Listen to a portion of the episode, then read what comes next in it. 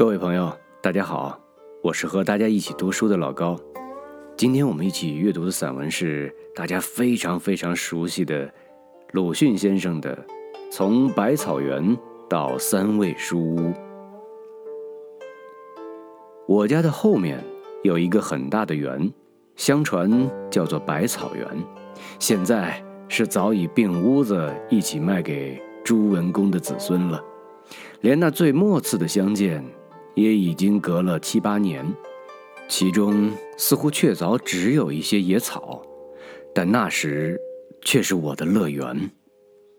不必说碧绿的菜畦、光滑的石井栏、高大的皂荚树、紫红的桑葚，也不必说鸣蝉在树叶里长鸣，肥胖的黄蜂伏在菜花上，清洁的叫天子忽然从草间直窜向云霄里去了。单是周围的短短的泥墙根一带，就有无限趣味。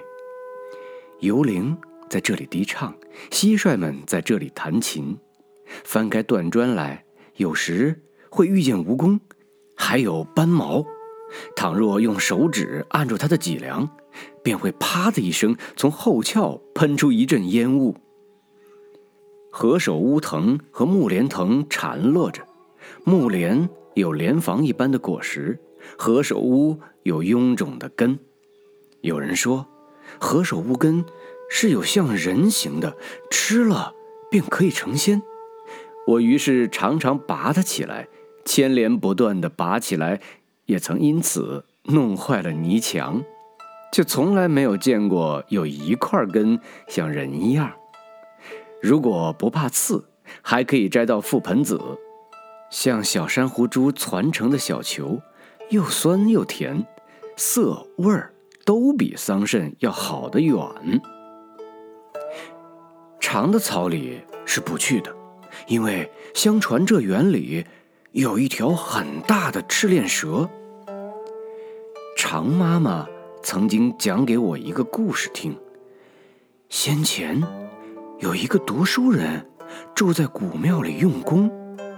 晚间，在院子里纳凉的时候，突然听到有人在叫他。答应着四面看时，却见一个美女的脸露在墙头上，向他一笑，隐去了。他很高兴，但竟给那走来夜谈的老和尚识破了机关，说他脸上有些妖气，一定遇见美女蛇了。这是人首蛇身的怪物，能唤人名。倘一答应，夜间便要来吃这人的肉的。他自然吓得要死，而那老和尚却道无妨，给他一个小盒子，说只要放在枕边，便可高枕而卧。他虽然照样办，却总睡不着。当然睡不着的呀。到半夜，果然来了，沙沙沙沙，门外像是风雨声。他正抖作一团时，却听得“豁”的一声，一道金光从枕边飞出，外边便什么声音也没有了。那金光也就飞回来，敛在盒子里。后来呢？后来老和尚说。这是飞蜈蚣，它能吸蛇的脑髓，美女蛇就被它治死了。节末的教训是：所以，倘有陌生的声音叫你的名字，你万不可答应他。这故事很使我觉得做人之险，夏夜乘凉，往往。有些担心，不敢去看墙上，而且极想得到一盒老和尚那样的飞蜈蚣。走到百草园的草丛旁边时，也常常这样想，但直到现在，总还是没有得到。但是也没有遇见过赤练蛇和美女蛇，叫我名字的陌生声音，自然是常有的，然而都不是美女蛇。冬天的百草园比较的无味儿，雪一下，可就两样了。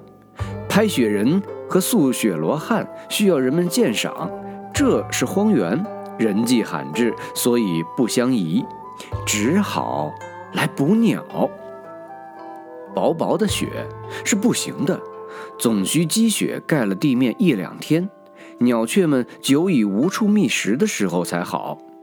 扫开一块雪，露出地面，用一支短棒支起一面大的竹筛来，下面撒些鼻骨，棒上系一条长绳儿，人远远地牵着，看鸟雀下来啄食。走到竹筛底下的时候，将绳子一拉。便罩住了，但所得的是麻雀居多，也有白颊的张飞鸟，性子很躁，养不过夜的。这是闰土的父亲所传授的方法，我却不大能用。明明见他们进去了，拉了绳，跑去一看，这什么都没有，费了半天力，捉住的不过三四只。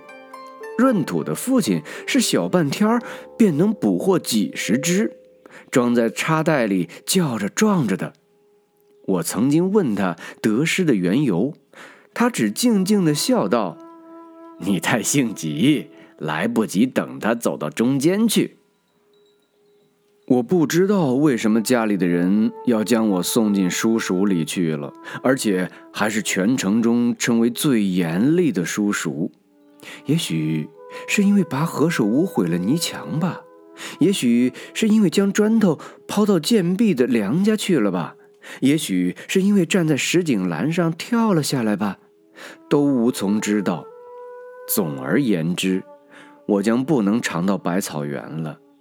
再见了，我的蟋蟀们；再见了，我的覆盆子们和木莲们。出门向东。不上半里，走过一道石桥，便是我的先生的家了。从一扇黑油的竹门进去，第三间是书房，中间挂着一块匾，道：“三味书屋。”匾下面是一幅画，画着一只很肥大的梅花鹿伏在古树下，没有孔子牌位，我们便对着那匾和鹿行礼。第一次算是拜孔子，第二次算是拜先生。第二次行礼时，先生便和蔼地在一旁打理。他是一个高而瘦的老人，须发都花白了，还戴着大眼镜。我对他很恭敬，因为我早听到他是本城中极方正、质朴、博学的人。不知从哪里听来的。东方朔也很渊博，他认识一种虫，名曰怪哉，冤气所化，用酒一浇就消逝了。我很想详细的知道这故事，但阿长是不知道的，因为他毕竟不渊博。现在得到机会了，可以问先生。先生，怪哉这虫是怎么一回事儿？我上了生书。将要退下来的时候，赶忙问：“不知道。”他似乎很不高兴，脸上还有怒色了。我才知道，做学生是不应该问这些事的，只要读书，因为他是渊博的素儒，绝不至于不知道。所谓不知道者，乃是不愿意说。年纪比我大的人往往如此，我遇见过好几回了。我就只读书，正午习字，晚上对课。先生最初这几天对我很严厉，后来却好起来了。